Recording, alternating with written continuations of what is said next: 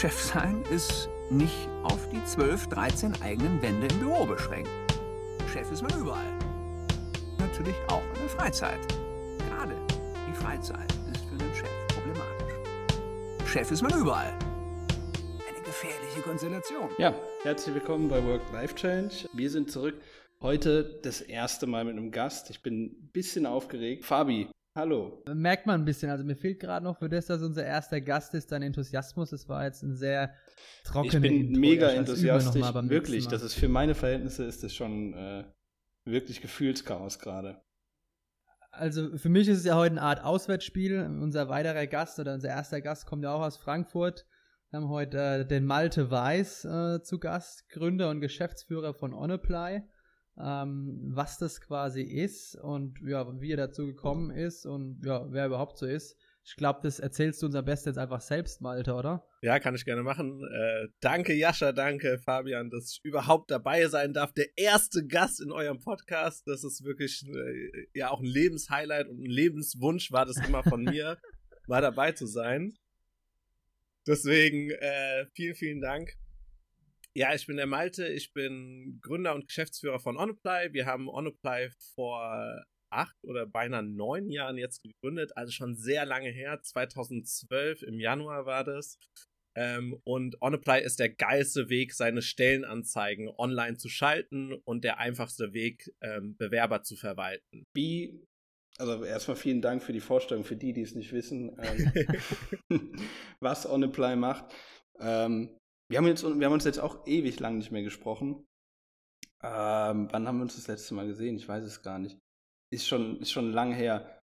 Hast du, wie lief 2020 bei dir? Hast du schon ein Resümee gezogen für dich? Vielleicht ganz kurz, bevor wir so extrem rein, rein, reinsteigen, vielleicht aber nochmal ganz kurz für unsere Tausende von Zuhörerinnen da draußen auch und Zuhörer, warum ist der Malte heute hier? Der ist ja eher, sagen wir mal, da, der Kontakt kommt ja primär zustande durch dich, Jascha, oder? Wie habt ihr euch denn kennengelernt? Was sind eure Story? Ich glaube, das interessiert doch die Leute auch, bevor wir jetzt da so brühwarm in, in, in 2020 rein. Also ich kann direkt einsteigen mit der harten, harten 2020-Frage. Ich freue mich schon, die zu beantworten, weil 2020 war natürlich ein aufregendes und geiles Jahr. Ähm, aber wie Jascha und Wow, ich uns Erste, kennengelernt haben, sagt. war über den über Dennis äh, von MyLily, oder? Da Ja. haben wir uns kennengelernt. Anders kennen wir uns gar nicht. Ja, ich weiß gar nicht, ich weiß gar nicht mehr in welchem Rahmen. Aber ihr hattet euch ja, ähm, glaube ich, auf einer, auf einer Autofahrt kennengelernt, ne? Irgendwie über. Ach so, ja, das ist nochmal eine andere, also auf einer Party von einem in Hamburg und der Dennis ist nach Frankfurt für Ticketsprinter gezogen. Und ich glaube, ganz ehrlich, äh, wir haben uns auf einer legendären ähm, Party, Office-Party von euch das erste Mal kennengelernt oder so. Und da warst du bestimmt auch schon dabei, Fabi. Nee, ein bisschen später vielleicht. Ja, ich habe dann auch schon mal bei euch in der Wohnung genächtigt, bei dir und Dennis, glaube ich. Oh. Die noch zusammen gewohnt. Ja.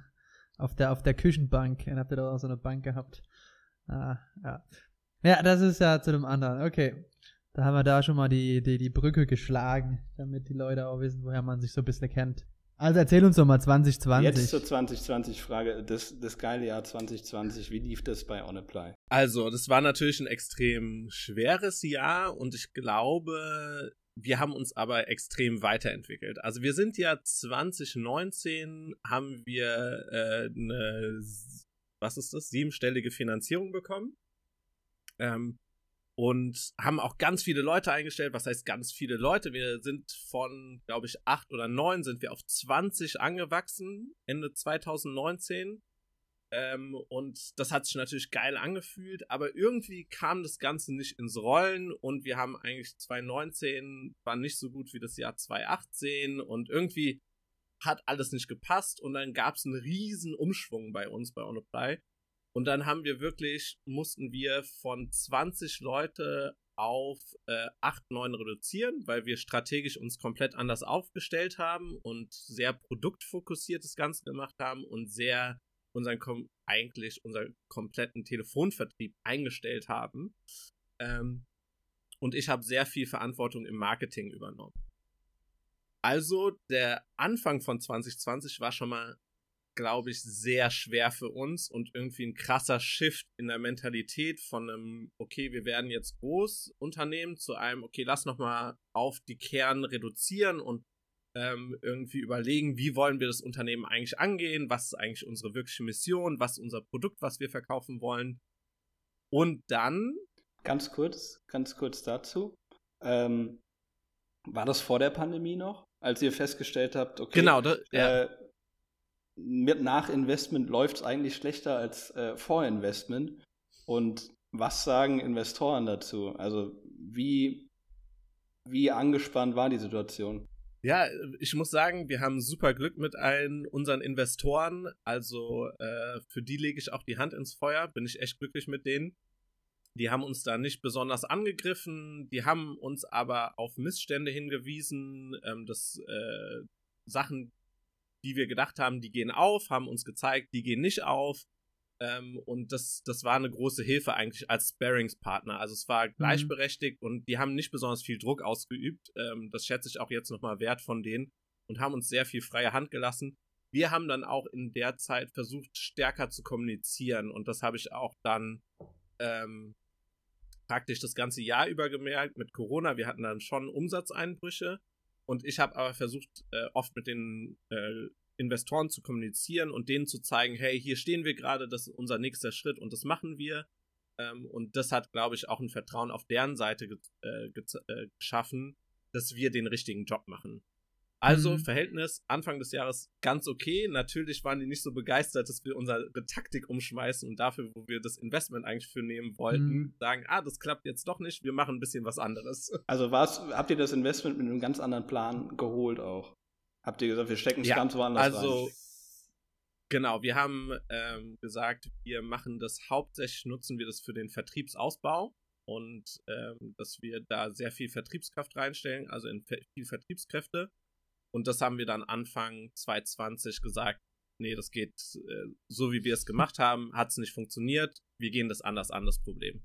Warum würdest, also war, warum hat es mit Vertrieb nicht funktioniert im Nachhinein jetzt betrachtet? Ähm, warum hat es nicht funktioniert mit dem Vertrieb? Also, wir hatten, okay, da lustige Anekdote. Wir sind, wir haben schon immer Telefonvertrieb gemacht. Also wir haben kalt Leute angerufen und versucht, Leute zu akquirieren. Und äh, so ist Onapply gegründet worden. Also die ersten zehn, das erste Bild, was es so offiziell von Onapply gibt, ist, wir sitzen irgendwie da äh, im Kinderzimmer von mir und um uns sind Energyflaschen, Rotwein, Weißweinflaschen um uns herumgestellt, weil wir hatten damals nicht den Mut, Kaltanrufe zu machen und da haben wir uns gesagt, okay, dann stellen wir uns einen rein und dann äh, rufen wir die Leute an. Das war letztes das war Jahr, nicht die beste letztes Taktik. Jahr auch noch meine Taktik für neue Vertriebler. also da kann man schon Nervosität kennen, aber es war natürlich nicht die äh, beste Taktik. Das war wirklich ganz am Anfang und ja, da gibt es auch noch 20 Geschichten dazu. Ähm, aber so sind wir gestartet. Also äh, Telefonvertrieb war immer im Herzen von uns oder im Core von OnApply. Mhm. Und dann haben wir das mal 2013, 14 haben wir das noch mal schon mal versucht hoch zu, zu skalieren mit einer Finanzierungsrunde, haben dann äh, ein Callcenter geholt, äh, auch sehr viel Geld dem Callcenter gegeben und äh, noch nicht mal ein Prozent der Investitions ins, in das Callcenter wieder herausgeholt. Äh, haben Krass. wir dann gelernt, okay, das ist es nicht. Ähm, wir müssen den Vertrieb innen machen. Und dann haben wir praktisch gesehen, okay, unser Produkt wird immer besser am Markt angenommen und wir machen immer mehr am Markt äh, 2018 und haben dann gesagt, okay, wir müssen, wir machen eine Finanzierungsrunde, dann bauen wir den Vertrieb aus und dann läuft es schon praktisch besser, wenn wir den innen, wenn wir den innen aufbauen, den Vertrieb. Und dann haben wir aber gesehen, dass die Zahlen praktisch von wie viel Calls machen wir, wie viel Angebote machen wir, ähm, wie viel Angebote werden abgeschlossen, dass die Zahlen nicht aufgegangen sind und sich praktisch die Gehälter von den Vertrieblern nicht gedeckt haben. Wir hatten zum Beispiel einen Vertriebler, der hat ein Jahr lang bei uns gearbeitet ähm, und war auch in so einem Probeprojekt, aber der hat ein Jahr lang nichts verkauft. Ne? Also wir waren Krass. schon sehr gutmütige Menschen in dem Sinne. wie, ähm, wie, haben denn bei euch ganz kurz die, die, die Vertriebler, weil das hatten wir auch schon mal in der Folge von uns, ähm, war das, war das so ein Mixmodell, also Boni plus Fix oder war das nur Fix oder war der Großteil dann doch flexibel? Genau, wir sind mit der Attitude rangegangen oder immer und auch bis heute noch, dass eigentlich so unser Unternehmen der größte Motivationsfaktor ist. Und auch ein super Buch zu dem Thema ist von dem Sprenger äh, Mythos Motivation. Einer mhm. meiner Lieblingsgeschichten. Muss ich äh, äh, zu, genau zu Bonussystemen oder was mich immer prägt ist, äh, da sind äh, fünf Kinder, die gehen zu einem alten Mann jeden Tag und beleidigen den aufs Übelste. Ich benutze jetzt keine Beleidigung, nicht, dass ihr gebannt werdet von Spotify. Ja, und dann sagt der Mann irgendwann. Haben wir schon gemacht, als Fabi den Namen unserer Konkurrenz erwähnt hat. dann sagt der Mann irgendwann, wenn ich euch ein Euro, nee, wenn ihr morgen wiederkommt, gebe ich euch einen Euro, wenn ihr mich beleidigt. Die Kinder sagen, ey, super, komm am nächsten Tag wieder, beleidigen den Typen auf übelste, kriegt jeder einen Euro. Dann sagt er, wenn ihr morgen mhm. wiederkommt, gebe ich euch 75 Cent. Die kommen wieder, beleidigen, kriegen jeder 75 Cent. Am nächsten Tag 50 Cent und dann sagt er, ich gebe euch das nächste Mal, wenn ihr wiederkommt, 25 Cent, wenn ihr wiederkommt und mich beleidigt. Und dann sagt, sagen die Kinder, nee, für 25 Cent machen wir doch den Scheiß nicht. Und damit hat er praktisch eine intrinsische Motivation durch die Bezahlung gekillt, die die Kinder ja eigentlich jeden Tag sonst hatten.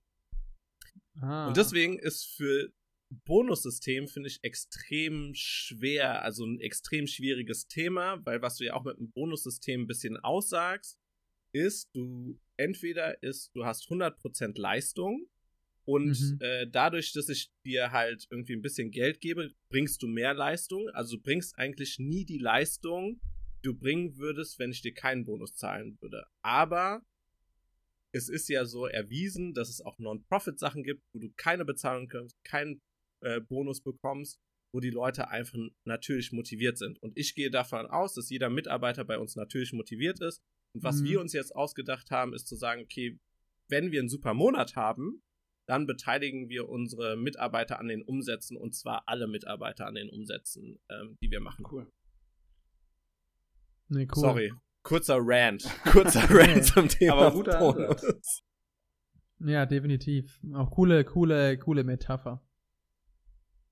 Aber was war denn die eigentliche Frage? Die, die eigentliche Frage war mit dem, mit dem, mit dem, mit dem Vertrieb, dass ihr den dann äh, über den, dass ihr jemanden hattet, der ein Jahr lang nichts verkauft hattet. Ja, genau. Also. Dass ihr sehr gutmütige Menschen seid. Genau, da ja, waren wir sehr gutmütig, aber ich, man muss sehr gutmütig als Unternehmer denke ich, oder was ich mir denke, habe ich eine Verpflichtung gegenüber allen Mitarbeitern. Und das heißt, ich muss mein Unternehmen so effektiv aufstellen und wenn das halt in einem bestimmten Setting nicht funktioniert und man sich von Leuten trennen muss, ist immer das Schwerste, was ich jemals als CEO machen werde oder als Geschäftsführer Kündigungsgespräche und ich hasse es wie die Pest. Ähm, aber wenn das sein muss, damit das Unternehmen überlebt und dass ich den anderen Leuten einen guten Arbeitsplatz bieten kann, dann, dann muss das sein. Aber wie gesagt, Kündigung. Noch eine, habt ihr bestimmt auch schon eine Folge in petto, äh, wie das abläuft und wie man das richtig macht und so weiter. Das finde ich auch mega Zu wenig Erfahrung, ehrlich Thema. gesagt, in dem Bereich. So. Da, da, dass es für eine ganze Folge reichen würde. Glücklicherweise. Ja, ich, ja, also wenn ihr mich nochmal einladet, kann ich über Kündigung sprechen und wie man das richtig gut macht richtig und wie wir schon verbockt haben. Weiß. Ja. Der Kündigungsdoktor. Ja, der Kündigungsdoktor. Ja, Stellenanzeigen-Doktor bin ich schon. Nein, ja, man muss einfach human machen und meine Erfahrung ist, dass auch sehr viele Leute das schon verstehen oder sich schon vorher verabschiedet haben von dem Unternehmen, bevor die mhm. Kündigung aus. Ja, jetzt waren wir immer noch nicht okay. ähm, beim. Das war Anfang 2020, noch vor der Pandemie. Okay, ja. Also Vertrieb AD. Genau, vor der. Wie geht's weiter? Genau, deswegen Vertrieb umgebaut, äh, eher marketinglastig das Unternehmen aufgebaut ähm, und geguckt, dass wir ähm, eher durch Inbound Leads generieren. Mhm. Und ähm, das hat auch am Anfang okay angeschlagen. Natürlich braucht es eine Anlaufzeit. Dann sind wir aber in unsere, in Corona reingefahren und meine dümmste Entscheidung 2020 im März letzten Jahres habe ich äh, ein Büro unterschrieben, bei äh, einem Coworking Space schön auf zwei Jahre, damit wir einen guten Vertrag bekommen und einen guten Rabatt bekommen. Ne, jeder weiß, äh, wie das ausgegangen ist. Jetzt haben wir den Vertrag für zwei Jahre und sind eine Remote First Company geworden, weil alle unsere Mitarbeiter es sehr feiern, remote zu arbeiten. Also erstmal auch im März richtig dumme Gesch äh, Entscheidung getroffen zu meinem Geburtstag. Top. Aber das Büro ist mega schön. Jascha war da. Ja, ist wirklich äh, schön. Also top. Ja. Ja. Sieht super aus. Ihr wart Dann- ja, Malte, ihr hattet ja, also vielleicht da noch eine Anekdote dazu, ich glaube, es war im Herbst 2017, da hatten wir beide, glaube ich, mal miteinander gesprochen, ob ich nicht sogar vielleicht bei euch anfange. Habe mich ja dann anders entschieden. Ähm, und ihr hattet ja damals schon ein krasses Büro gehabt, ne? Das heißt, ihr habt das dann verlassen für quasi den Coworking Space. genau. Also, genau. Das war dann Weil so wir auch ein Teil diese, dieses, dieses Ding, dieses äh, Umstrukturierens Anfang 2020. dann. Genau, und flexibler sein, weil ich finde, das Mietrecht, also damit habe ich mich auch genügend rumgeschlagen. Für Unternehmen ist ja, als Unternehmen, als Mieter bist du immer der Gearschte gefühlt. Mhm. Äh, und ich wollte flexibler sein. Und praktisch, wenn ich jetzt als Startup fünf Jahre Mietvertrag zu unterschreiben, komplett unrealistisch, da irgendwas Gutes einschätzen zu können, wohin die Reise geht. Ne? Ups. Klar. Deswegen habe ich gesagt, zwei Jahre ist jetzt gut. Und dann kam Ja. Corona. Wie gesagt, ja. Genau, dann kam Corona und äh, naja, das war halt auch scheiße, hat uns voll erwischt äh, und auch den Stellenanzeigenmarkt insgesamt erwischt. Also ich glaube, der ist um 50, 60 Prozent eingebrochen. Ähm, und das hat natürlich auch uns erwischt ähm, und haben dann äh, aber unsere Corona-Anpassung gemacht. Auch wieder aktiv mit den Investoren kommuniziert. Äh, ich saß mit einem Rotstift da und habe wirklich jede Kostenposition, auch wenn es äh, irgendwie 9 Euro im Monat war, habe ich weggestrichen, ähm, also wirklich aggressiv angesetzt. Ähm, und das hat uns geholfen. Und was uns auch geholfen hat, ist, dass wir in der Zeit haben wir uns das Unternehmen ein bisschen neu gedacht. Also wir haben Aufgaben neu verteilt, äh, wir haben ähm, Consulting-Projekte reingenommen, ähm, wir haben irgendwie unsere Vertriebssoftware aktualisiert, Mhm. ähm, wir haben mehr Coachings für unsere Mitarbeiter reingeholt. Also wir haben gesagt, hey, okay, wir verbessern jetzt unser Set, was wir haben, weil wir wollen die Kosten nicht unbedingt erhöhen, unsere Fixkosten. Aber alles, was wir intern haben, alle Prozesse, die wir intern haben, die optimieren wir jetzt. Und das hat sich dann gezeigt äh, ab Oktober, dass wir ähm, seit, ja, seit Oktober nur schwarze Zahlen schreiben die ganze Zeit. Also Okay. und auch richtig fett zum Teil und das äh, motiviert unglaublich, weil man auf einmal so ein Startup, was immer mal so äh, mal gut, mal weniger gut läuft. Und äh, jetzt auf einmal sind wir fünf Monate lang, liefern wir geile Zahlen und ich feiere es mega hart. Äh, was mir natürlich irgendwie der Schwiegervater von meiner, äh, genau, mein Schwiegervater hat ein Restaurant. Das ist natürlich beschissen, irgendwie die Zeit äh, für uns, Gott sei Dank, oder äh, irgendwie unsere harte Arbeit sei Dank, aber auch wahrscheinlich irgendwie unsere Aufstellung sei Dank und Glück gehört natürlich auch immer dazu sei Dank, läuft es jetzt echt gut bei uns ähm, und das, das freut mich mega. Ich habe da nochmal eine Frage dazu. Und zwar, du hast gesagt, ihr habt euch jetzt quasi so ein bisschen neu erfunden, wenn ich das so richtig verstanden habe. Ihr habt gesagt, ihr wart vorher so ein bisschen Stellenanzeigen und Thema Bewerber. Jetzt macht ihr auch mehr Consulting. Kannst du so ein bisschen sagen, was so das, das neue OnApply ist? Vielleicht das neue, das OnApply 2.0? Genau, also Consulting machen wir gar nicht. Äh, aber das OnApply 2.0 ähm, zum Beispiel, wir haben sehr viel früher manuell gemacht. Also ich glaube, so unsere manuelle Arbeit Anfang 2019, ich könnte jetzt ganz genau in die Statistiken gucken, aber ich schmeiße jetzt mal eine Zahl einfach raus, ist, dass wir 30% unseres Umsatzes äh, mit Software gemacht haben. Und jetzt sind wir bei 70 bis 80 Prozent, die wir nur durch äh, über unsere Software abwickeln, alle Umsätze. Und das ist so das OnApply 2.0, Hm. dass wir durch unsere Software praktisch unseren Kunden viel besseren Service bieten und auch ähm, ja mehr Bewerber bieten und einfache Verwaltung bieten. Und ich glaube, das, das zeigt sich jetzt, dass Kunden das echt wertschätzen, wirklich ein einfaches, einfaches Tool zu haben, was denen hilft, Bewerber zu rekrutieren. Ja, der zweite Teil ist, glaube ich, ähm, dieses zwei, in 2.0 einbegriffen ist so meine Content-Strategie. Ich will ja jedem beibringen, wie man perfekt rekrutiert und wie der perfekte Rekrutierungsprozess eigentlich aussieht. Weil es gibt einfach einen Prozess, der ist wissenschaftlich und praktisch erwiesen, das ist der beste Prozess. Und den kann auch jeder umsetzen, weil man nicht so viel dafür tun muss. Ähm, wie ist er aber, denn, der Prozess? wie der funktioniert.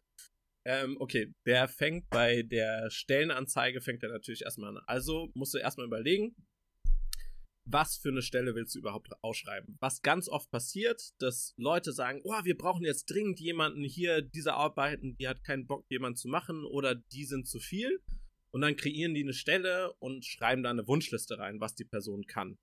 Ähm, das ist praktisch ein falscher Ansatz, weil man nie dieses, äh, diese Wollmilchsau irgendwie bekommt, sondern der richtige Ansatz ist eigentlich zu sagen, ähm, was für, was für eine Rolle gibt es und die Rollen nicht zu vermischen. Das heißt, wir haben zum Beispiel im Sales-Team haben wir, glaube ich, acht bis neun Rollen und äh, aber viel weniger Mitarbeiter als diese acht bis neun. Und was wir dann machen, ist praktisch, es gibt Rollen in verschiedenen Aufgabengebieten und eine Person kann mehrere Rollen ähm, mhm. ausfüllen natürlich.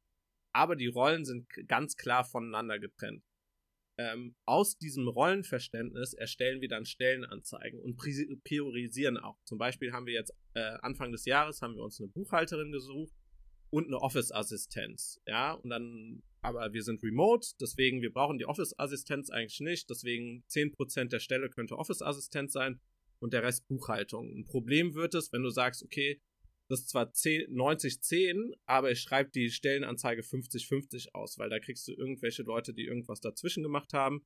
Aber man muss schon richtig priorisieren, was brauchst du eigentlich und was sind die KPIs und welche Aufgaben sind wirklich die wichtigsten ähm, ähm, im Unternehmen. Aus diesen Rollen mhm. entwickeln wir dann eine Scorecard. Die Scorecard ähm, beinhaltet dann eine Mission, die die Rolle hat. Also so, was ist wirklich der Kern der Rolle? Dann mhm. definieren wir eins bis fünf Ziele und die Ziele sind dann zum Beispiel, ähm, ja, was kann man da als Ziel nehmen?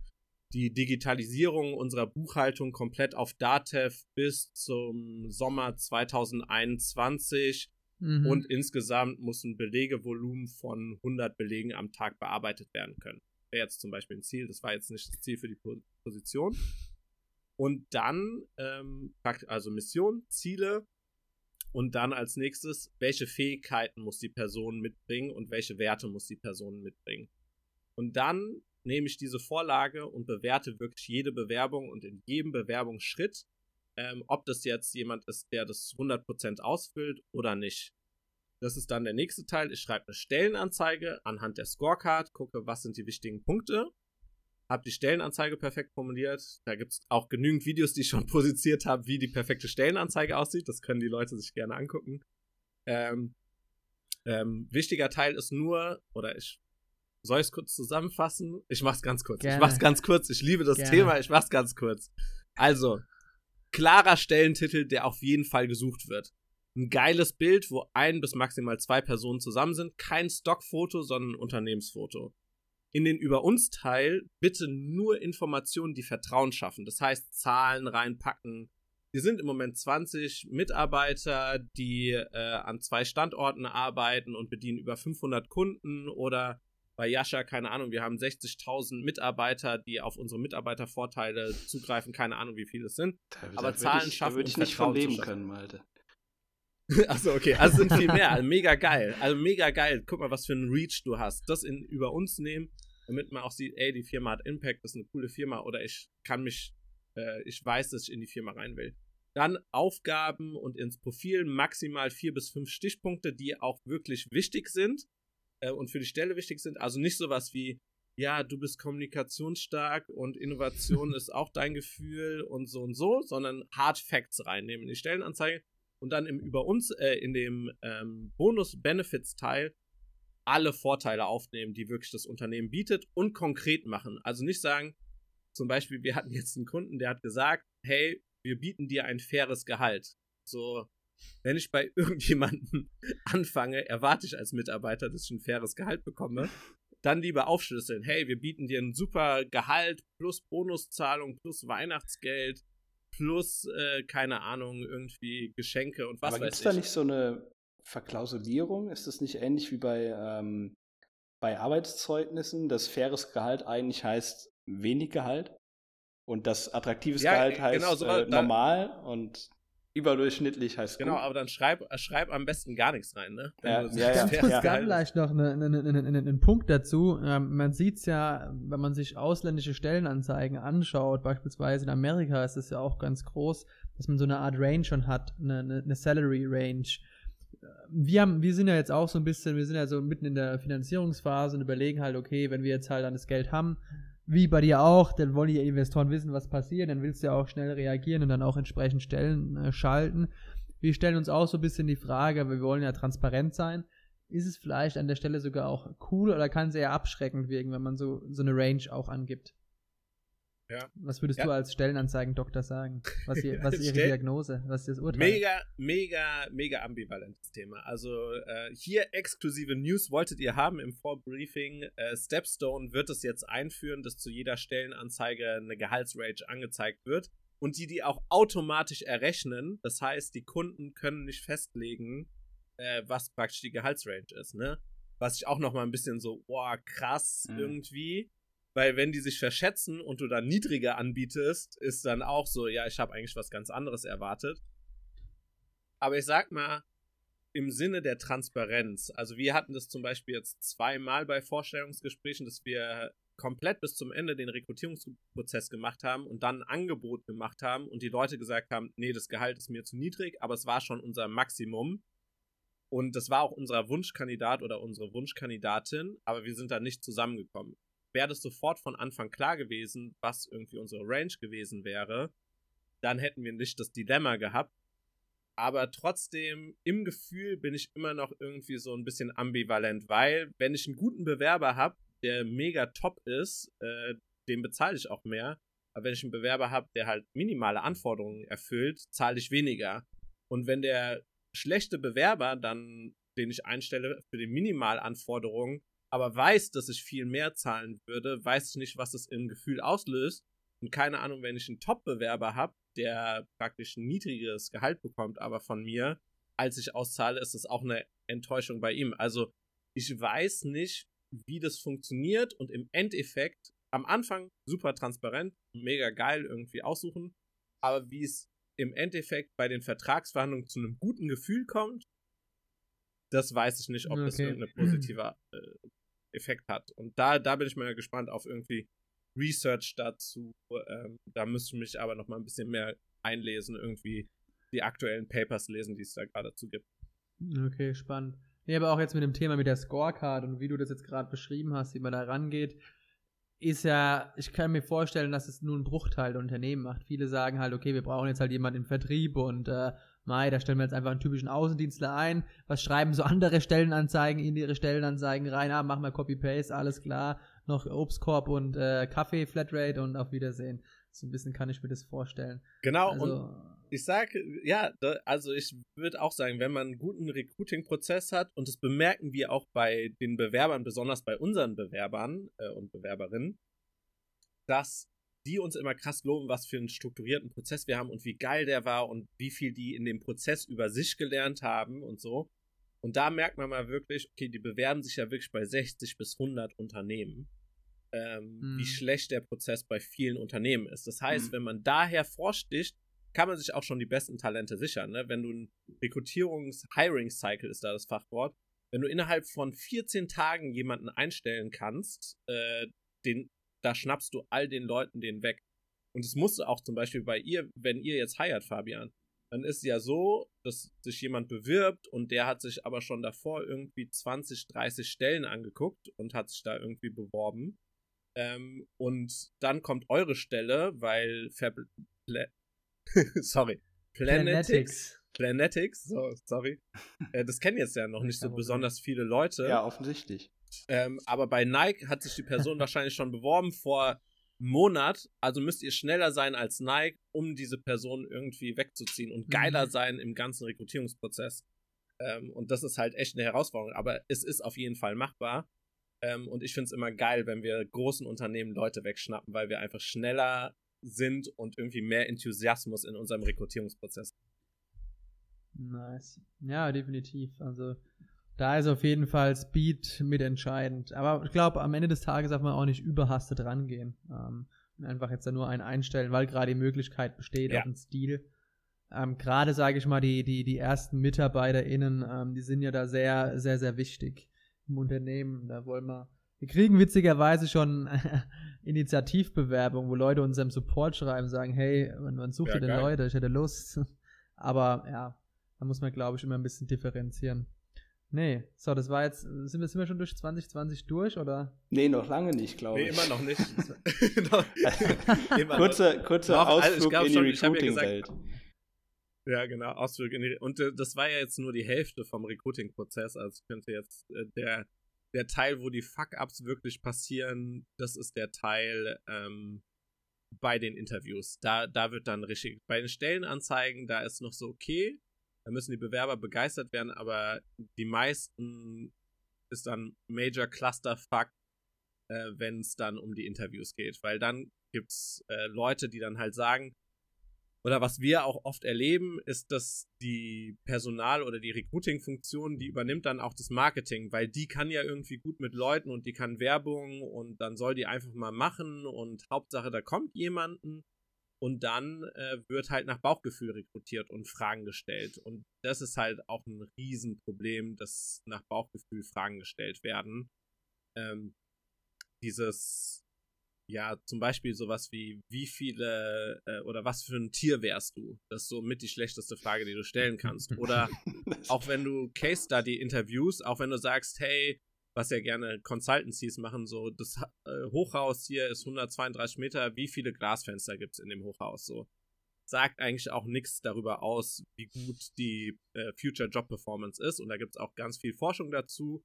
Und auch bei Google haben die festgestellt, in Gesamt Google, äh, wer Lust hat, es zu lesen, äh, Work Rules von Laszlo Bock, gibt es eine Person, die ein gutes Gefühl hat, äh, wer auf die Position passt. Und das ist jemand, wo es halt fünf Leute insgesamt gibt auf der Welt, die den Job machen können. Natürlich kann der die relativ gut einschätzen. Äh, aber sonst hat niemand ein Gefühl dafür, dass jetzt jemand gut im Job sein wird. Und äh, da äh, schätzen die meisten ihr, ihr Können viel zu hoch ein und dann passieren Misshires. Hm. Also, was ich auch schon gehört habe von einem Befreund, also von einem Freund, der hat auch ein Startup in Berlin und wenn die Leute suchen, stellen sie bewusst Leute an, die, sage ich mal, so 70 bis 80 Prozent des Profils erfüllen. Und auch, äh, weil sie sagen, oder weil er auch sagt, da, da wachsen die Leute noch herein, dann ist auch noch so ein bisschen eine Herausforderung, wenn er schon alles erfüllt, wie die Personen sich sehr schnell langweilen. Weil sie sagt, ich kann ja schon alles, ich mache ja schon alles. Ist es auch so ein Ansatz, wo du sagst, kann man auch danach gehen oder eher, eher, eher nicht?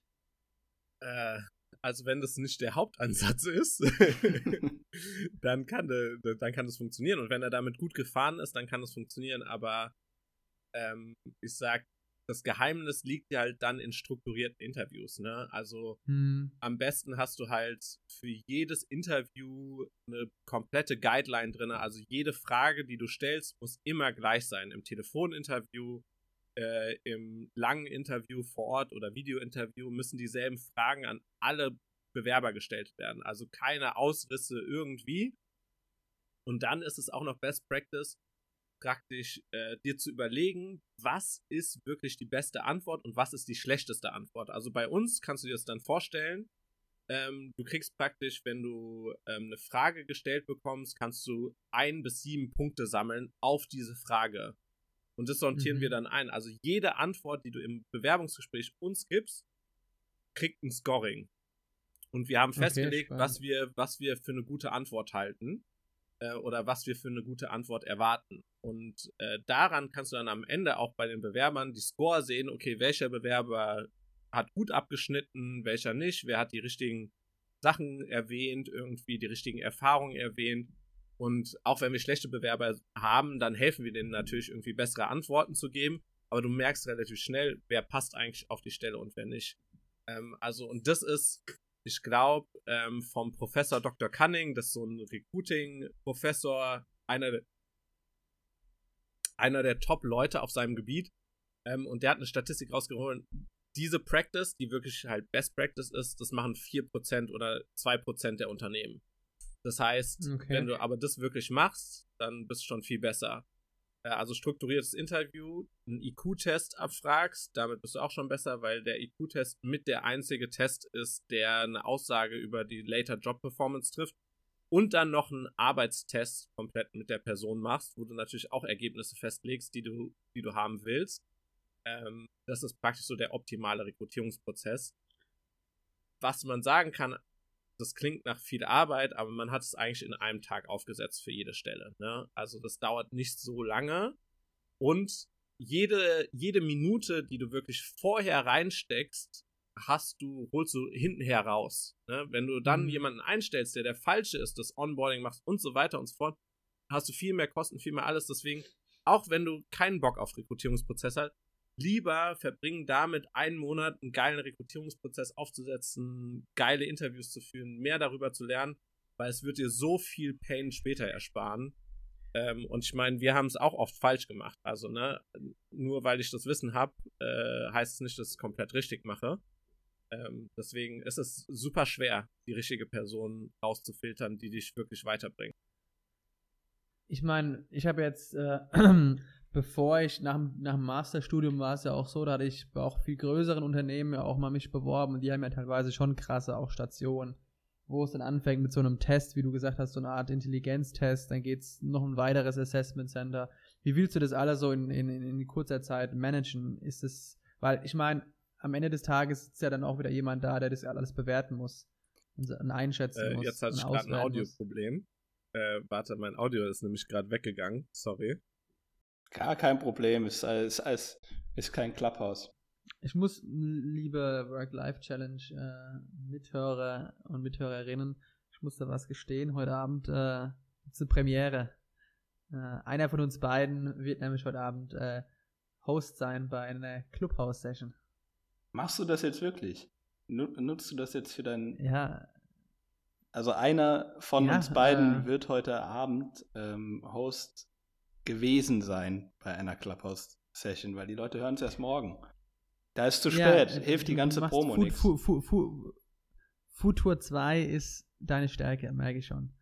Ähm, nee, ist, ist tatsächlich, wir sind ja jetzt mit Planetics äh, Mitglied von Green Tech Alliance, hört sich ziemlich fancy an und buzzwordy. Ist einfach nur eine, eine Organisation mit Startups, die nachhaltig was machen wollen. Und äh, da ist heute Abend, die haben jede Woche so eine Art Bühne auf Clubhouse und äh, Clubhouse und äh, heute Abend ist das Thema Sport and Sustainability. Und da bin ich gemeinsam mit dem Gründer von Active Giving, ähm, ja, sind wir die Experten. Um wie viel Uhr, damit die Leute wissen, um wie viel Uhr sie es verpasst haben? Äh, um sieben, deswegen müssen wir dann auch heute zeitig äh, Schluss machen. Ja, aber dann machst, der, mach, der, kannst du ja. so einen YouTube-Mitschnitt machen und dann kannst du es hochladen, dann können die Leute sich das anhören. Malte ist zurück, glaube ich. Ja. Malte ist back. Malte Kurze ist Werbepause. Jetzt. Ja, es war wirklich Sorry. Werbepause. Wir haben gerade wir haben, wir haben, wir haben gerade Discounts rausgehauen für, für Mittelständler für OnApply, wenn es okay ist. Ja, das ist okay. also, Sorry. wo waren wir? Wir ja, waren beim IQ-Test, oder? Ja, das ist einfach, dass es schon viel Arbeit ist, ja, das alles auch auszuwerten. Angenommen, hat da, sagen wir mal, 50 Bewerber, die sich dann wirklich bewerben und dann muss man ja das, außer man tut es natürlich automa automatisiert auswerten lassen, technisch. Ähm, wenn es natürlich geht, das da fehlt mir ein bisschen die Kompetenz, aber die Expertise, dafür haben wir ja dich, Malte. Aber das ist ja schon nochmal, da hängt ja noch ein ordentlicher Rattenschwanz hinten dran. Ist ja nicht so, die machen jetzt mal einen Test und dann, ja, schauen wir mal. Ja, also es gibt ja diese Assessment-Tests, die, die man machen kann, aber da liegt es auch, also es gibt Assessment-Tests, die getestet wurden und die gar keine Aussage darüber treffen, ob jemand gut bei der Arbeit ist. Also zum Beispiel gibt es dann Gruppendiskussionen, so das ist sehr subjektiv und sehr tagesformabhängig, ob der Bewerber sich jetzt da irgendwie ähm, gut äh, verhält oder ja, was man generell sagen kann oder wie das am besten aufgebaut wird, ähm, ist praktisch in drei Schritten. Also du hast erstens ein Lebenslaufinterview, wo du mit dem Bewerber durch seinen Lebenslauf durchgehst und durch seine Arbeitsstation.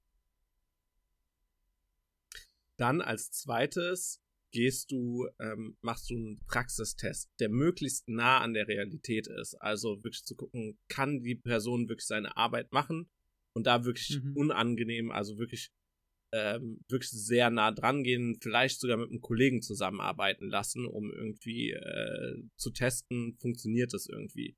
Und am besten ein kleines Projekt, was der Firma weiterhilft äh, und was nicht ganz sinnlos ist. Manche Firmen bezahlen sogar den Test. Also wenn die sagen, hey, das dauert halt drei, vier Stunden, dieser, dieser Test, dann bezahlen die das, ähm, dass Krass. die das machen, mhm. das für die Arbeitszeit. Und das dritte ist dann, wie gesagt, so ein Online-Test oder so ein IQ-Test zum Beispiel. Bei der Süddeutschen Zeitung gibt es die kostenlos, kann man, kostenlos kann sich jeder Bewerber das machen. Und das müsste der Bewerber einmal vorab machen, bevor das Vor-Ort-Interview stattfindet. Und am Vor-Ort-Interview aber nochmal, um praktisch zu gucken, okay, hat die Person das auch wirklich selber gemacht? Ähm, und wenn man die drei Schritte ähm, strukturiert, wie gesagt, alles immer dasselbe, ein Scoring festgelegt hat, so macht, dann hast du schon einen besseren Rekrutierungsprozess als 90% aller Unternehmen. Und der Rekrutierungsprozess bei uns dauert in dieser Form, dass die Leute es machen, zwei bis drei Stunden. Alles an einem Tag. So. Genau, alles an einem Tag. Ähm, was halt wichtig ist bei den Telefoninterviews, ähm, die kürzer sind, also dieser erste Interviewschritt, ähm, da muss halt sehr hart aussortiert werden. Da muss wirklich geguckt werden, wer passt, wer nicht. Und das ist wirklich wichtig. Hier wieder strukturiertes Interview, Scoring von den Antworten, weil wenn so ein Telefoninterview dauert bei uns circa 15 bis 30 Minuten ähm, und wenn du die Person aber durchlässt zu einem Vor-Ort-Interview oder Video-Interview, dann sitzen da meistens zwei bis drei Interviewer, die sich mit der Person beschäftigen und die sitzen da eine Stunde bis anderthalb Stunden. Das heißt, du hast auf einmal zwei, drei, vier, fünf, sechs Stunden Zeitaufwand intern auf dieser Person. Und wenn du irgendwie 20 Leute einlädst, da hast du einfach drei Wochen lang irgendwie drei Leute aus, äh, aus dem Unternehmen genommen. Mhm. Deswegen ist es wichtig, nach dem Telefon, nach der Bewerbung hart zu filtern, nach dem Telefoninterview super hart zu filtern und dann wirklich nur die Top-Leute einzuladen und wirklich dann zu überlegen, wenn du die Top-Leute als erstes einladen und dann in der zweiten Tranche die nächsten einladen. Genau. Und wenn ich da in Tranchen spreche, ich habe ja gesagt, Geschwindigkeit ist key. Ähm, bei der Geschwindigkeit, also es kommt eine Bewerbung bei uns rein. Es dauert einen Tag, bis sie zum Telefoninterview eingeladen wird. Die kriegt ein Telefoninterview, kann die Person sich bei mir sofort im äh, Kalender buchen. Und dann wird die in den nächsten, wenn die gut ist, in den nächsten drei bis vier Tagen zum Vorortinterview eingeladen oder Videointerview. Und dann entscheiden wir eigentlich schon sofort, ob wir die Person nehmen oder nicht. Also wir versuchen praktisch innerhalb von zehn Tagen zu einem Jahr zu kommen ich sag mal, es zieht sich dann doch meistens auf 30 Tage. Ich habe jetzt gerade, ich habe jetzt gerade richtig Angst bekommen, muss ich sagen, weil uns da dieses ganze Aufsetzen des, des Prozesses ja auch noch bevorsteht und meine zwei Mitgründer haben schon gesagt, ah ja, das kannst du dann machen und dann äh, also mitführen, vorantreiben und dann denke ich mir, ach, schon scheiß viel Arbeit, aber am Ende des Tages macht es ja auch wiederum Sinn und kann einem ja sehr viel Zeit ersparen. Ja. Also ich kann euch, äh, wie gesagt, euch schicke ich gerne die Vorlagen zu, äh, wie man so einen Rekrutierungsprozess aufsetzt und alle, wie so ein Interview abläuft, sodass ihr schon all die Strukturen habt, kann ich natürlich machen. Und halte jetzt auch nächste Woche einen Vortrag zu dem Thema und werde auch nochmal einen extensive Videokurs dazu machen, wie das funktioniert, sich die Leute alles runterladen können, äh, weil es klingt schwer, es ist aber wirklich kein Hexenwerk. Aber ist nicht wie heißt euer denn dein YouTube-Kanal für alle Zuhörer? Ganz kurz. Genau, der YouTube-Kanal einfach nach Onapply suchen, O-N-A-P-P-L-Y. Und dann findet ihr unseren genialen YouTube-Kanal, wo ich Videos mache. Boah, viel Werbung hier heute. Ähm, aber ist nicht euer Ansatz und muss nicht euer Ansatz dann als, als Onapply auch sein? Ähm, du hast gesagt, ihr geht mehr Richtung Produkt jetzt auch seit letztem Jahr. Ähm, da auch unterstützend tätig zu sein? Also ist es, ist es euer Ziel, vielleicht auch ja, zu sagen, ähm, wir helfen euch mit IQ-Tests und, und ähm, Fragen, Bewertung, Einordnung. Entwickelt ihr euer Tool in die Richtung? Genau, als eine Möglichkeit, wie wir es äh, entwickeln können. Wir sind praktisch bei, ähm, wir fokussieren uns im Moment auf ein bisschen was anderes, aber was wir versuchen die ganze Zeit zu machen, ist unser System so einfach zu halten und diese Tools, die ich erwähnt habe, wirklich einfach, dass man das einfach umsetzen kann. Ähm, aber in Zukunft äh, soll es schon dahin gehen, dass wir praktisch so ein, vielleicht ein Guided Recruiting anbieten. Ne? Also dann, das ist wirklich, hm. du benutzt unsere Software und die führt dich einfach einmal komplett durch den Prozess, so dass du auch sicher sein kannst, dass du da die richtige Person einstellst. Ähm, soll natürlich nicht von der Menschlichkeit irgendwie wegnehmen äh, oder von deinen Bedürfnissen als Firma. Das kannst du dann immer schon noch anpassen. Aber so das Grundset an Tools ist irgendwie richtig. Und das ist irgendwie so ein Glaube, den ich in, im letzten Jahr sehr stark entwickelt habe. Das ist eigentlich in jedem Fachbereich gibt es irgendwie einen Grundprozess, der der Best Practice ist. Auch im Sales-Bereich gibt es irgendwie meiner Meinung nach, ich habe jetzt, keine Ahnung, 20 Sales-Bücher gelesen, äh, vier Sales-Bücher, die wirklich key sind für den Erfolg jeder Organisation und die wirklich konkret sagen, ähm, ja, was, wie ein Sales-Prozess laufen muss. Und alle anderen Bücher haben eigentlich davon abgekupfert. So, und ich, ich bin sehr sicher, dass es eigentlich in jedem Bereich so ist. Egal, ob das Marketing ist, egal, ob das Produktentwicklung ist und so weiter. Es gibt einfach ganz oft Kern, Kernprozesse. Wenn die gut sind, dann ist man schon richtig gut. Und man ist auch besser sofort als andere, was ja auch wichtig ist, besser als seine Konkurrenz zu sein, ähm, weil man sich damit mit diesen Prozessen auseinandersetzt und mit dem Wissen und nicht nach Bauchgefühl das Ganze macht. Aber gerade das Thema Sales, ähm, ihr habt ja da jetzt mega zurückgeschraubt. Glaubst du, mhm. also glaubst du, das ist bei euch gelaufen, das Thema? Und, und glaubst du auch, dass es weggeht vom klassischen Cold Call äh, Sale hin zu also ich finde, man, man merkt es halt extrem aktuell, äh, gerade im B2B. Äh, es geht halt weg vom, vom klassischen Vertrieb mehr in Richtung Branding und Performance Marketing, was ihr ja wahrscheinlich jetzt auch ein bisschen forciert. Ähm, ja, also ich sag mal, gestorben ist es nie vielleicht, also es wird immer für irgendjemanden funktionieren. Für uns, für unsere Firma, wie das Setup jetzt ist, funktioniert es nicht, nach meiner Meinung. Hm. So. Es kann ja auch sein, dass äh, wir in einem halben Jahr was komplett anderes lernen, dass wir sagen, ah, das funktioniert nur so. Ähm, aber die Marktbeobachtung, die ich gemacht habe und welche Rückschlüsse ich mir dafür gezogen habe, ist, sage ich, okay, wir gehen eher Branding, Performance Marketing, gehen den Weg ähm, und weniger den Weg, Kaltvertrieb zu machen, Kaltakquise zu machen. Aber was wir gemacht haben, was man halt, wir haben Personal abgebaut, aber wir haben das Personal, was wir haben, haben wir viel tiefer geschult, also und viel mehr Geld reingesteckt, dass die ein geiles Setup haben ähm, und da echt Gas gegeben. Und das sieht man auch an den Zahlen, ne? dass äh, die dann praktisch eine Person so viel Umsatz macht wie davor 20 oder mhm. ja, weniger. ja, aber es gibt ja so, so Multiples, ne? Also genau, und Sales das ist ja mega krass. Irgendwie bis, bis fünf gehen.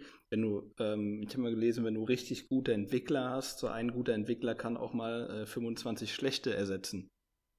Und äh, auf jeden Fall. Und du kriegst ja nicht, das ist ja auch, wir wollen ja auch immer mehr Velocity aufs Produkt bekommen, äh, mehr irgendwie Story Points abrocken, mehr Funktionen rauszubekommen.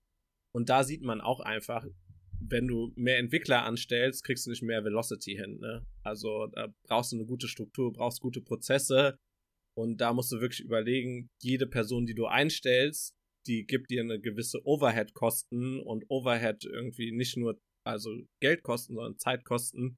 Also bringt die deine Prozesse jetzt wirklich ganz genauso weiter.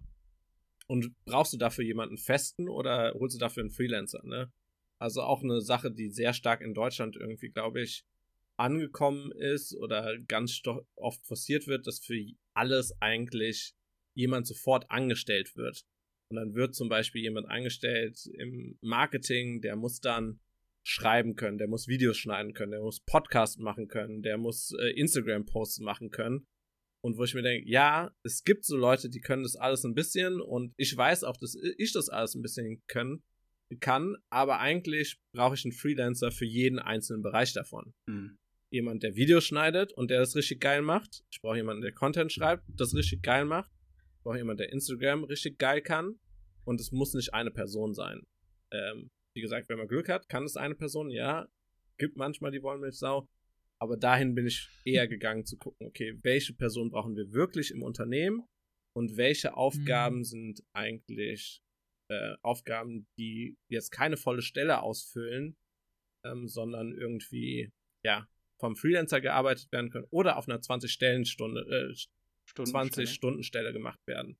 Und da, das ist auch so ein Geheimtipp für die Startups. Wenn ihr euch jemanden nicht leisten könnt, ähm, versucht den auf 20 Stunden zu heiern, weil jemanden geiles 20 Stunden zu haben, ist besser als jemand Scheißes, sage ich schlechtes Deutsch, 40 Stunden zu haben. Also das haben wir äh, auch die Erfahrung gemacht. Auch richtig geil. Richtig geil. Und auf einmal Hälfte des Gehaltes, doppelter Impact. Arbeitet ihr gerade mit Freelancern und wenn ja, mit wie vielen, in welchen Bereichen?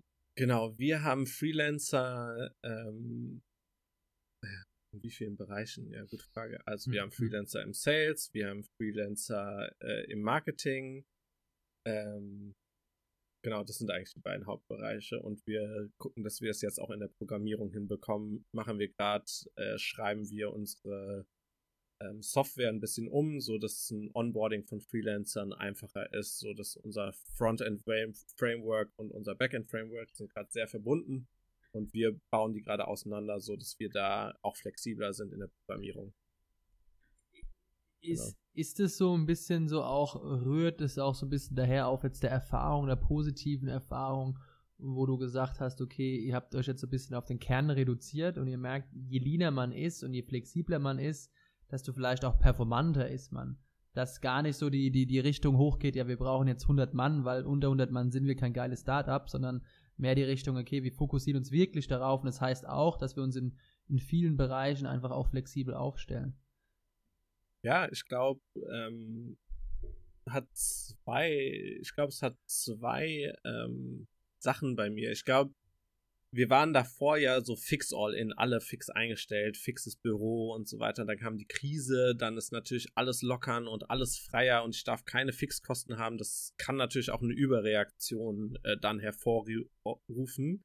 Aber bei mir ist jetzt ein großes Interesse praktisch, äh, variable Kosten, die ich variabel halten kann, ähm, variabel auch wirklich zu halten und mir nicht mehr Fixkosten reinzuholen und wirklich jede Fixkosten, die ich mir reinhole, sehr gut zu überlegen und nochmal dreimal zu mhm. überlegen, ob das auch wirklich der richtige Schritt ist.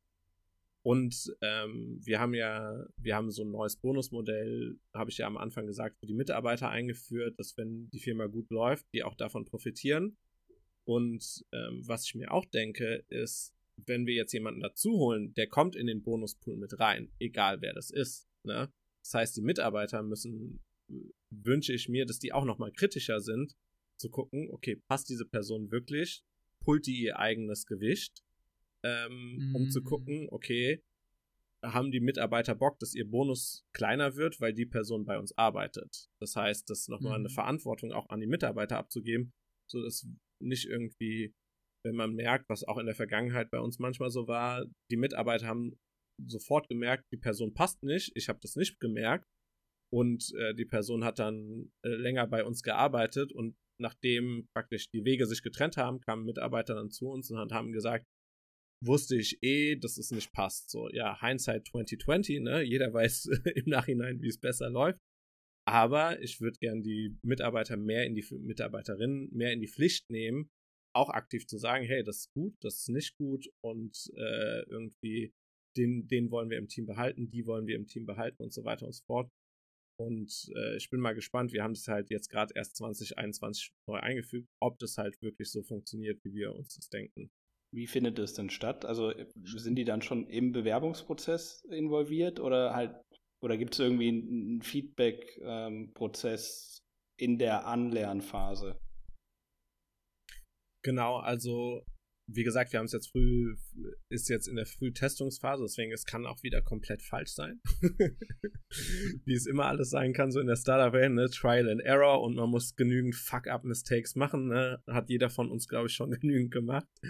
Ähm, aber wie wir das praktizieren, ist, dass wirklich die Abteilung immer komplett drinne, also eine Person aus der Abteilung drinne sitzt, die auch ähm, praktisch mit rekrutiert, aber auch natürlich eine Außenperson, damit nicht einfach irgendjemand eingestellt hat, weil das passiert ja auch in vielen Firmen, dass da die Abteilung einfach nur rekrutiert und die sagt, ey, wir brauchen jetzt irgendjemand und das passt schon und let's go. Mhm. Deswegen haben wir immer so aus den beiden Parts immer eine Person drin. Das heißt, eine Person aus der Abteilung, aber natürlich auch eine Person, die neutraler dem Ganzen gegenübersteht, um das wirklich auszusuchen.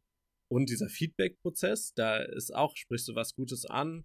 Äh, wir haben einen sehr strukturierten Feedback-Prozess, wo du wirklich halt von deiner äh, Abteilung, wir sind jetzt kleiner und können es gut machen, von deiner Abteilung und von deinem Vorgesetzten und von der Geschäftsführung kriegst du Feedback und Erwartungen werden an dich kommuniziert, aber du kannst genau dasselbe an deine Abteilung, an deinen Vorgesetzten und an die Geschäftsführung kannst du genau dasselbe Feedback geben.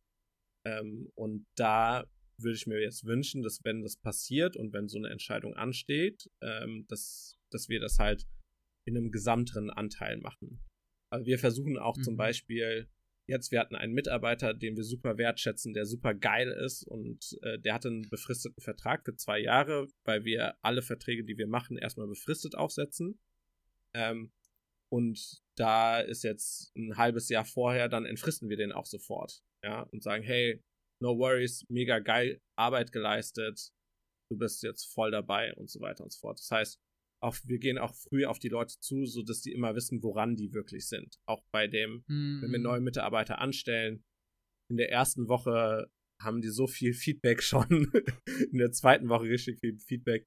Und dann versuchen wir eigentlich auf monatlicher Basis, also im ersten Monat, zweiten Monat, dritten Monat, vierten Monat, äh, fünften Monat und sechsten Monat kriegen die die ganze Zeit Feedback. Und eigentlich ab Monat vier weißt du schon, woran du bist, ob das jetzt gut funktioniert oder ob das nicht gut funktioniert und ob du übernommen wirst oder nicht dazu noch ganz kurze Frage. Ich finde es gerade mega spannend, dass du sagst, ich stelle jetzt jeden oder jede ein mit, mit, mit einem befristeten Vertrag. Ähm, wie, wie stößt es, wie ist da die Resonanz? Also ist es so ein bisschen, die sagen die ganzen Bewerber und Bewerberinnen, hey, wieso gibt ihr mir nicht direkt einen unbefristeten Vertrag? Oder ist es so, stößt es auf Verständnis? Bewerber also bei, bei uns ist es jetzt außer bei einer Person immer auf Verständnis gestoßen. Ähm, ich finde, das Arbeitssystem in Deutschland ist eh zu inflexibel. So von den Kündigungen her und von Kündigungsschutz her irgendwie. Ich glaube, dass die Firmen und auch die Menschen mehr Freiheit bräuchten, weil ich finde auch manchmal haben Leute sechs Monate Kündigungsfrist und wenn jemand schon sich bewirbt bei anderen Unternehmen und kündigen will, den noch sechs Monate naja. in der Firma zu halten, so, das, der, der oder die Beste. wird keine gute Arbeit leisten, ne? Also das ist auch vollkommen klar. Und den dann irgendwie abzustrafen und einen scheiß Abgang zu bieten, auch mega scheiße. Das heißt, lass die Leute doch frei, lass die Leute sich frei entfalten, lass die gucken, worauf die Bock haben. Und wenn das Unternehmen bemerkt, okay, hier funktioniert auch gerade was nicht, hier ist irgendwie eine Reibung, das bemerkt Mitarbeiterinnen ja auch, dass das irgendwie nicht ganz passt, dann lass doch lieber die Person zu einem anderen Unternehmen gehen und da wirklich einen Traumjob irgendwie erfüllen und da wirklich aufgehen in dem Job, anstatt dass man hier irgendwie Leute zwingt, da zu arbeiten und noch länger da zu arbeiten und irgendwie Unzufriedenheiten auf beiden Seiten, äh, ist es scheiße. Ich meine, in meiner Weltanschauung ist es sowieso so, dass die Unternehmen oder auch die Unternehmer, die ich kennengelernt habe, eigentlich immer versuchen, wenn sie jemanden eingestellt haben, auch irgendwie versuchen, den noch zu einem guten Mitarbeiter zu machen. Und das habe ich querbeet mhm. durch, äh, durch mitbekommen. Die, das Geilste daran war, es gibt so einen ähm, Quadranten. Das heißt, ähm, unten rechts in der e Ecke steht der Personal Fit und oben links in der Ecke steht der ähm, das professionelle Können. Und alle, mhm. die natürlich Personal Fit hochhaben und Können hochhaben, das sind deine Stars, die willst du behalten, die sollen im Unternehmen bleiben. Geile Werte, geiles Können, super. Alle Leute, die viel können und deine Werte aber nicht ähm, ähm, teilen oder nicht äh, von, ihrer, von ihrer Auffassung ins Unternehmen passen, das können Saboteure werden. Weißt du, ja. leisten viel, mhm. können sich darauf ähm, viel einbilden und können dann immer sagen, hey, ja, aber äh, ähm, genau, irgendwie manipulieren von innen drinne. Da kann man natürlich auch nachschulen und gucken, so, hey, kriegt man das noch irgendwie auf eine Leiter oder wechselt die Person vielleicht das Unternehmen, kann man die woanders hin empfehlen. Und dann die Person natürlich unten links, die Leute, die kein Können haben und nicht zum Unternehmen passen, das sollte sich sowieso trennen, weiß man auch.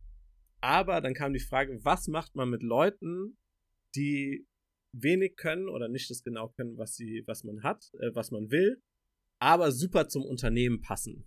Ja? Und mhm. da haben wir uns eine komplette Case Study von Apple mit angeguckt, äh, wo Leute gestorben sind, genau wegen diesem Problem, was man mit den Leuten macht. Nämlich, was mit den Leuten passiert, ist, dass die Leute komplett mitgezogen werden und man die tausende Chancen gibt. Und wir waren wirklich 100 Gründer in diesem äh, Harvard-Workshop und alle haben gesagt, so, und die Frage war, wie viele Chancen gibt ihr den Leuten? 100, 1000, das war die Antwort durchweg durch alle haben praktisch gesagt, wir kündigen die Person nicht, weil die gut zu uns passt und weil wir die eigentlich mögen, die Person. Aber da tut man natürlich seinem Unternehmen keinen Gefallen und seinen Teammitgliedern keinen Gefallen und der Person keinen Gefallen. Ähm, deswegen ist es echt schwer einzuschätzen, aber super schwer. Also, äh, wie gesagt, es sind Leute selbst an diesen Entscheidungen, weil das Team dann zu groß war und bei Polarexpeditionen sind wegen so welchen Entscheidungen gestorben. Mhm. Äh, wo man dann jemanden mitgenommen hat, weil der halt the most likable guy on the team war, ne? Zum Glück machen wir keine Polarexpedition. Und es tut natürlich auch weh, die zu kündigen. Aber finde ich bei, also beides wahrscheinlich klar Kündigungskandidaten, aber ich glaube, toxischer sind immer noch die, die äh, deine, deine Werte nicht teilen, weil die machen andere um sich herum schlechter. Genau, äh, da ist, äh, Werte ist mein neues Lieblingsprojekt. Äh, oh, da sind wir auch gerade dran. Da können wir nochmal eine Folge machen, Malte. Ja, also super gerne, weil ich, ich glaube, ich habe jetzt äh, mich mit Unternehmern unterhalten und guten Freunden, die halt viel größere Unternehmen leiten. Und die sagen auch, oder in vielen Startup-Sachen ist jetzt irgendwie, ähm, wird erwähnt, ja, Werte setzen und Werte sind so wichtig und so weiter und so fort. Und wir haben uns auch eigene Werte gegeben und das sind auch coole Werte und so. Also ich vertrete die auch voll und finde die cool. Aber was man ja rein theoretisch mit den Werten erreichen will, ist zu gucken, okay, trifft die Person anhand unserer Guidelines gute Entscheidungen, ne, die, den, die das Unternehmen widerspiegeln. Das heißt, es ist ein Entscheidungsframework, was du eigentlich weitergibst. Und da finde ich Werte zum Teil, oder finde ich Werte in so, wir machen polarisierendere Aussagen, haben wir ja gesagt am Anfang. Ich finde, Werte sind da nicht der geeignete Teil davon, weil ähm, Werte oft viel zu weitgreifend sind oder viele Mitarbeiter ja sich vielleicht auch nicht mit den Werten komplett identifizieren. Ich glaube, wenn ich zu mir in die Firma gehe und sage, was sind jetzt die On-Apply-Werte, dann können vielleicht zwei Leute das erzählen, was die Werte irgendwie sind oder alle fünf, die wir haben, aufzählen und ich habe gemerkt, boah, bei mir, ich weiß vielleicht vier, keine Ahnung. Ist es dann noch das richtige Framework? Oder überlege ich mir nicht eher ein Framework, was ich machen kann, auf dem die Mitarbeiter äh, praktisch gute Entscheidungen treffen sollen und auch das so kommuniziere, mhm. so, hey, trefft Entscheidungen anhand der äh, Sachen. Zum Beispiel, keine Ahnung, bei Google war ja die Guideline Don't be evil und das ist ja auch eine klare Entscheidungs Guideline. Und irgendwie Don't Be Evil ist jetzt nicht mein Wert, mit dem jeder durch die Leben, le durchs Leben tanzt. Äh, aber es ist eine gute Entscheidungsguideline. Das haben die ja abgeschafft, aber äh, jetzt nur als hm. plakatives Beispiel. Ne? Ja, es bildet halt irgendwie, finde ich, die Basis für viele Sachen, die halt noch viel präziser dann irgendwie abgeleitet werden müssen in konkrete. Ja, aber zum Guidelines. Beispiel, wenn ihr das jetzt gerade macht, würde ich halt auch mal die Challenge stellen, anstatt die Werte zu nehmen, äh, guckt, was macht eine gute Entscheidung, Entscheidung bei Ticketsprinter aus? Und welche, welche, welche Parameter sind dahinter? Und sind das nicht eher die Werte, anstatt die Werte, die man sich irgendwie vornimmt? Weil ich finde, auch bei Werten ist es ganz oft so, dass man Werte nimmt, die man nicht selber ist, äh, mhm. sondern irgendwie sich vorstellt, wie man wäre, aber auch oft nicht so wahrgenommen wird. Und Werte, die man denkt, die man haben müsste. Mhm. Und es zeigt sich auch so, in der Psychologie gibt es so eine Theorie, Adult Development heißt das, nochmal eine Podcast-Folge. Ähm, da zeigt es, dass eigentlich nur Leute, die schon super erfahren sind, sich super selbst gefunden haben und irgendwie das irgendwie ein bis zwei Prozent der Leute erreichen in ihrem Leben, wirklich zu wissen, was ihre Werte sind. Und dann von irgendwie den Leuten zu erwarten, irgendwie die sehr jung sind bei uns in der Startup-Welt oder auch ein bisschen älter, dann zu wissen, was sind eure Werte, die ihr wirklich fest, an die ihr glaubt und nach denen ihr irgendwie agiert. Und dann, was ist das fürs Unternehmen? Was bedeutet das? Es finde ich super schwer. Und deswegen bin ich gerade in dem Prozess eher auf diese Entscheidungsframeworks zu gehen. Was sind eigentlich Entscheidungsframeworks, ähm, die besser passen als die Werte und meinen Mitarbeitern helfen, meine Entscheidungen oder die Entscheidungen, die sich in, in der Historie von OnApply bewiesen haben, zu replizieren und skalierbar zu machen. Das heißt, wie mache ich eigentlich mhm. meine Entscheidung, damit nicht alles wieder zu mir kommt? Wie mache ich meine Entscheidung skalierbar? Und das ist dann noch relevanter natürlich in großen Unternehmen, ähm, die Entscheidung skalierbarer zu machen. Ähm, und da ist super interessant, äh, wenn ihr die Chance habt, mal ein Zalando, äh, äh, den CEO von Zalando Outlet einzuladen. Äh, sehr inspirierend, der denkt da viel drüber nach. Ähm, also, ja, auch komplette Podcast-Folge. Ja, musst du einen Kontakt herstellen. So, ähm, ja. der Fabi muss gleich in seinen äh, groß angekündigten Clubhouse-Talk. Ich würde sagen, weil wir ja auch Work-Life-Challenge sind, noch zwei persönliche Fragen und dann sind wir raus. Äh, um, um den. Okay. Ich hätte ja noch eine, Abschluss, ich hätte auch noch eine typische Abschlussfrage dann oh, gleich oh, noch, hab, äh, auch die sehr HR-lastig ist. Oh, okay. Dann schieß mal los, Jascha. Äh, erste persönliche Frage: Was ist dein aktueller äh, Lockdown-Ausgleich? Hast du zugenommen? Machst du äh, irgendeinen Sport? Wie? Genau kommst du raus aus dem Trott. Mein Lockdown-Ausgleich ist, wir haben ja einen Hund, sehr viel rausgehen mit dem Hund und äh, was ich jetzt äh, gespielt habe, World of Warcraft Classic. Ja. Das kann man so stehen lassen. Aber Sport? Wie steht es um Sport? Sport, äh, ja, nicht so gut. Es stand mal vor dem harten Lockdown sehr gut mit Tennis äh, und CrossFit, aber nicht mehr. Oh, aber und Urban Heroes, richtig geil. Urban Heroes, auch Shoutout auch eine sehr coole Gründerin. Du, du postest ja auch sehr viel Hunde-Dog-Content auf, auf Instagram. Das ist ja auch Social Media Gold. Also man, man, man, ja. man, man, man, man äh, sieht ja schon so, dass, dass du viel unterwegs bist. Ja, das denken immer die Leute, aber ich fühle mich echt am liebsten, ich liebe es zu Hause zu sitzen und vor meinem PC zu sitzen, also da zu arbeiten. Deshalb habt ihr auch kein Office mehr. Genau. Und ja, deswegen haben wir auch praktisch kein Office mehr. Was ist, was ist die zweite Frage, Jascha? Ich würde die gerne zum Abschluss Abschluss stellen. Dann okay, dann, dann stelle ich die typische HR-Frage. Malte, wo siehst du dich mit OnApply in fünf Jahren? Richtig schwere Frage. So.